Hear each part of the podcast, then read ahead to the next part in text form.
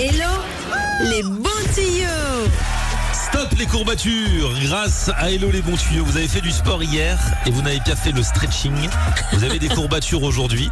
Hello les bons tuyaux peut vous régler le problème. C'est ça. Alors déjà les conseils de base, je vous les rappelle, hein, mais déjà boire, boire, boire, boire, c'est très très bien. À boire. Alors, vous pouvez boire de l'eau, mais aussi de l'eau de coco. À l'intérieur, il y a plein d'électrolytes et ça, ça aide à remettre le corps sur euh, de bons chevaux, hein, je me permets, avec sodium, potassium et magnésium à l'intérieur. Donc n'hésitez pas. Vous avez même des boissons qui sont bourrées d'électrolytes. Vous pouvez y aller sans problème.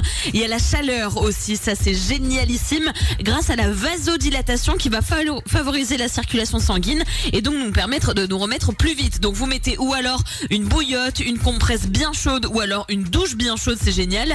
Et si vous avez la chance d'avoir une baignoire, un petit bain avec du sel d'Epsom, c'est la base. D'accord. Maintenant, si vous êtes un grand sportif, je vous invite à faire un tour dans les boutiques bio et pour moins de 5 euros, acheter de l'argile verte. L'argile verte, c'est bon pour les courbatures, pour les hémorroïdes aussi et même les panaries. Donc on peut Ah. tout faire avec l'argile verte. Ça me servira pour l'une de ces trois choses, je ne vous dis pas laquelle. Ça ne nous regarde, pas. Et alors tout simplement, vous allez faire un cataplasme. Avec cette argile verte, vous allez prendre de l'eau et ça va avoir un pouvoir décontractant. Vous la posez sur la zone qui est contractée pendant une vingtaine de minutes avant de rincer et ça va aider à chasser les toxines du corps en un rien de temps. Et alors si vous le combinez avec des huiles essentielles, alors là on est au top du top.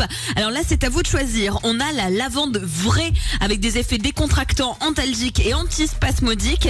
On a aussi le pain de Patagonie, comme Ah. Florent Pagny, avec euh, des propriétés calmantes, relaxantes et antispasmodiques. Donc là aussi, c'est pour éviter d'avoir la grosse crampe qui fait mal en plus de nos courbatures. Et puis il y a aussi l'huile de pamplemousse qui chasse les raideurs et la fatigue. Par contre, si vous utilisez l'huile de pamplemousse, attention, après on ne s'expose jamais au soleil. Pourquoi photosensibilisation? C'est ça, photosensibilisant.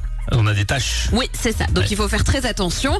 Et puis une fois que vous avez fait tout ça, si vraiment ça ne va toujours pas, alors sachez qu'il y a une petite zone amassée en plein centre du pied. Si vous prenez vos deux pouces et que vous massez dessus avec un petit peu de crème, deux fois par jour, vous allez voir, ça va automatiquement euh, améliorer la Ah bon circulation sanguine dans tout le corps. Ah ouais. Ouais, c'est un point de réflexologie. Ah ouais. Ouais, Ah, au milieu du pied, au milieu du pied, avec les deux pouces. avec les deux pouces. Enfin, je, vais, je suis à deux doigts de me déchausser pour le faire, mais je vais vous épargner ça pour les gens qui sont dans le studio pour l'instant. Ça ira. eh, merci Hello les bons tuyaux. De rien.